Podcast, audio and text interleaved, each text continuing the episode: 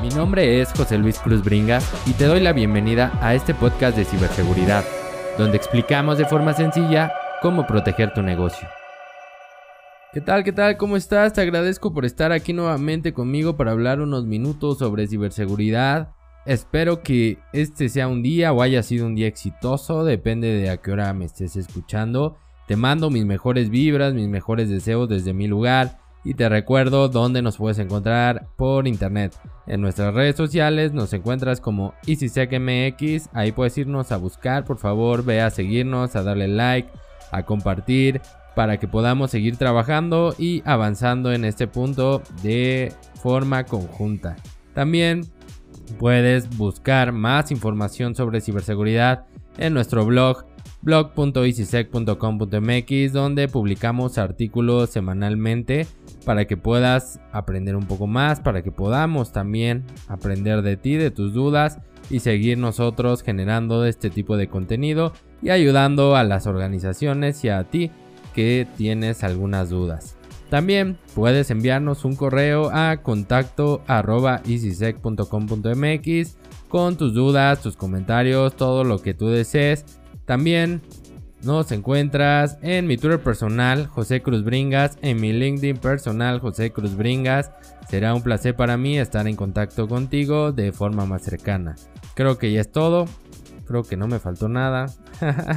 y vamos a platicar sobre un tema el día de hoy que es principalmente porque he visto algunas dudas, algunas, no algunas, muchas dudas sobre este tema, sobre la instalación de un directorio activo el por qué deben de tenerlo, qué beneficios me puede dar, si realmente lo necesitan o no lo necesitan.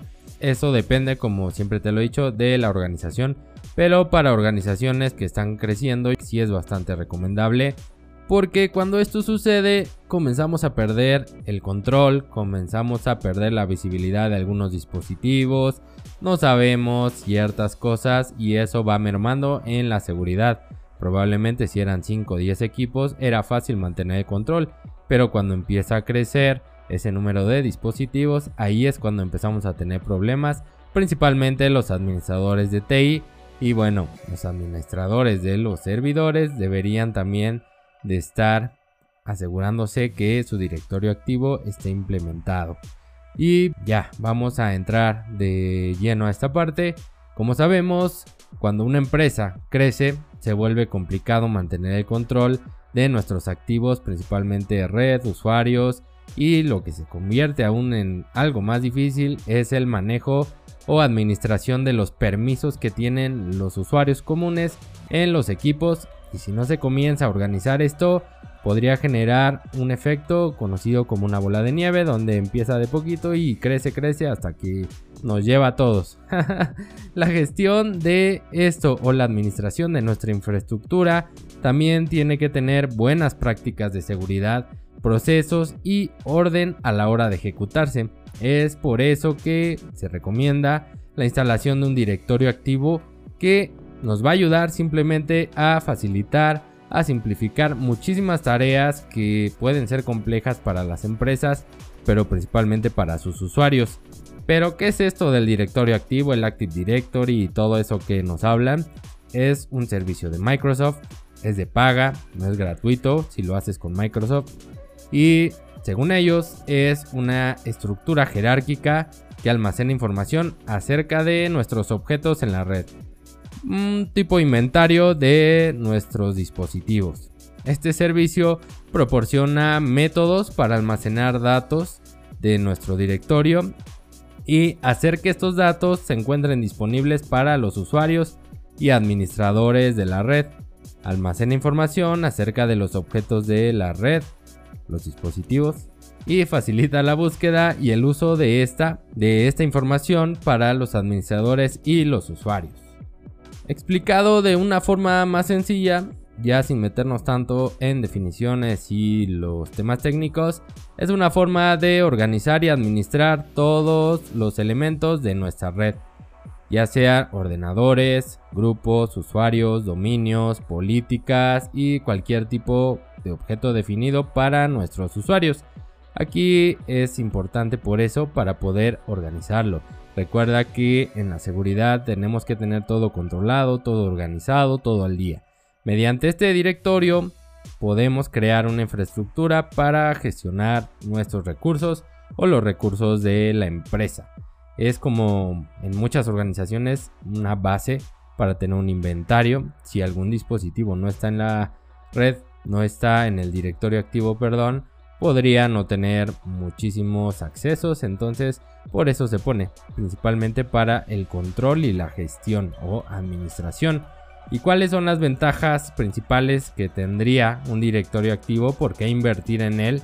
¿Qué tanto sabiendo que Microsoft ahí nos puede cobrar un poquito caro este tipo de servicios en algunos casos?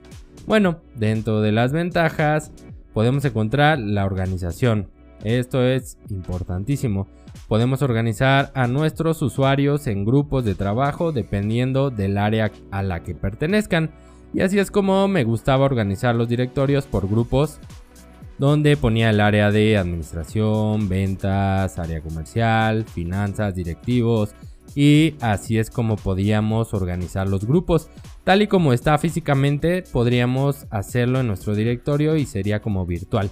También otra ventaja es la autenticación, ya que cada usuario se debe identificar dentro de la red con sus credenciales o su usuario y contraseña, no importa en el equipo que lo haga, ya que siempre tendrá los permisos que asignaste en el directorio activo.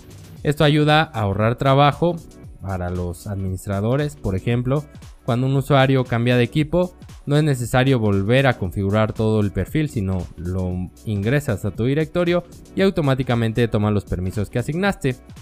Otra de las ventajas es la integración con aplicaciones de terceros.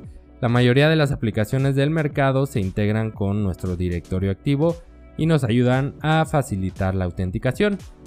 Todo esto nos va a ayudar a simplificar los accesos ya que no es necesario que un usuario se autentique o e inicie sesión en todos nuestros servicios ya que si se encuentra ligado o si se encuentra conectado con nuestro directorio activo nuestro servicio ahí tendremos lo que se conoce como single sign-on y esto es más que te registras una vez, inicias una vez solamente con tus mismas credenciales y no es necesario estar iniciando por todo lado sesión.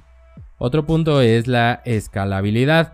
Puede funcionar en cualquier red, desde una oficina pequeña hasta un corporativo con miles de usuarios.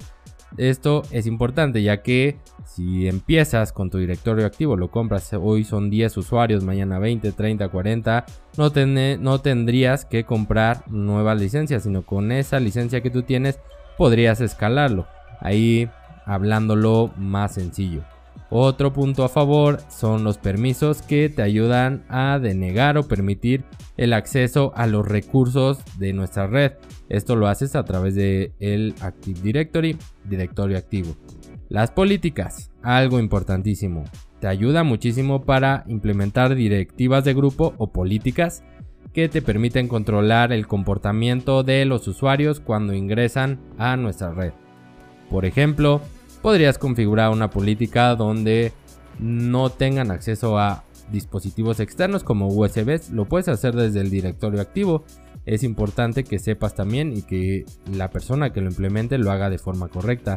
Se emplea normalmente este tipo de servicios como el directorio activo para restringir ciertas actividades o acciones peligrosas. Aquí te ayuda mucho a disminuir ese tipo de riesgos. Algunas otras ventajas podrían ser que, pues ya sabemos, establecer un fondo de escritorio corporativo en todos los equipos para que cuando alguien inicie sesión se ponga el fondo de escritorio de la empresa y no el que el usuario puso ahí muchas veces pues bastante feo.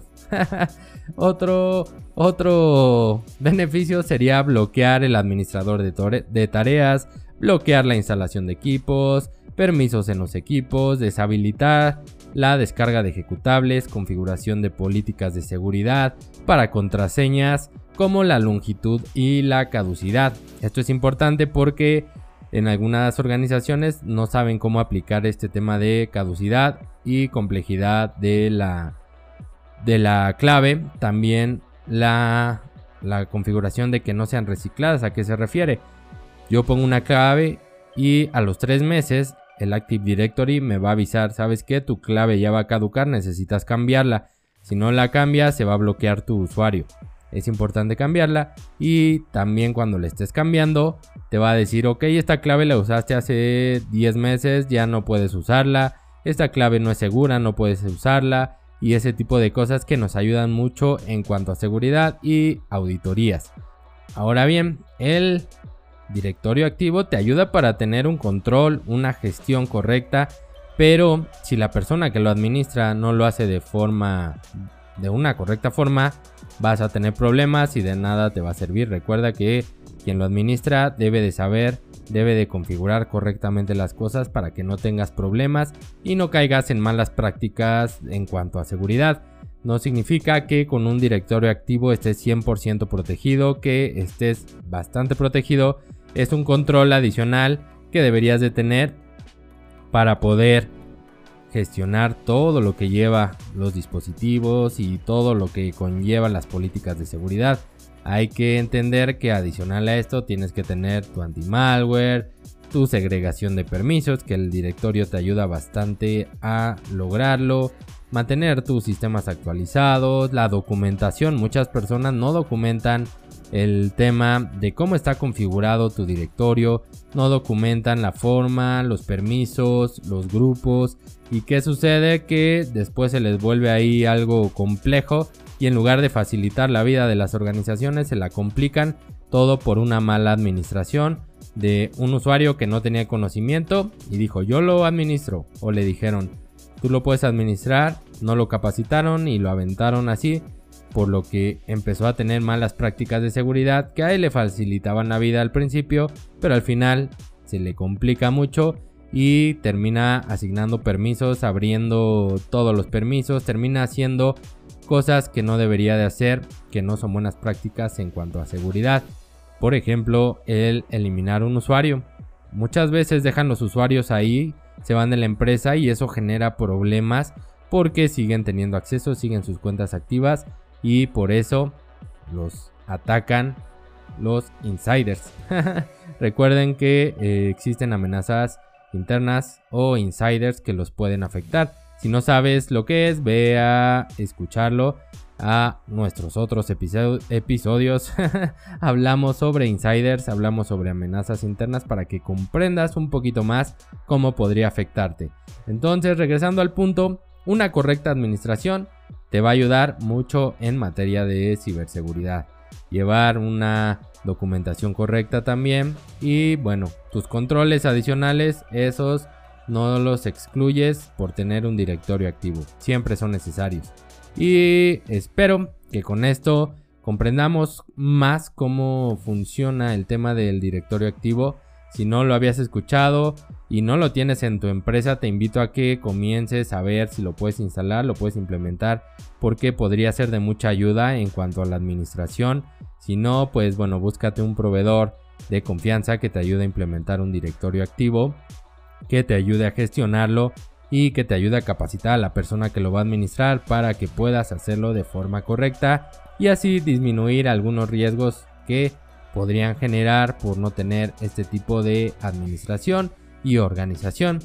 Y bueno, con eso estamos llegando al final el día de hoy. Te recuerdo nuestras redes sociales y si sé que MX nos encuentras así en todas ellas. Por favor, ve a seguirnos, ve a darle like, ve a compartir. Ayúdanos calificando este podcast. Si es de tu agrado, por favor déjanos ahí algunas estrellitas.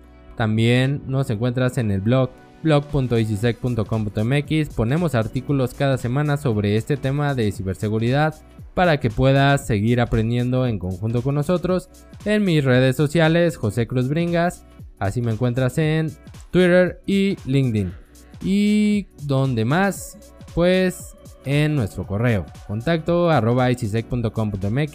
envíanos tus comentarios, preguntas y dudas, así como algún tema si quieres que tratemos específicamente de él. Y con eso llegamos al final. Te agradezco por haber llegado a este punto. Te recuerdo que la siguiente semana tenemos una cita aquí para escucharnos y seguir aprendiendo sobre ciberseguridad. Que tengas o hayas tenido un excelente día, tarde, noche. Nos vemos la próxima.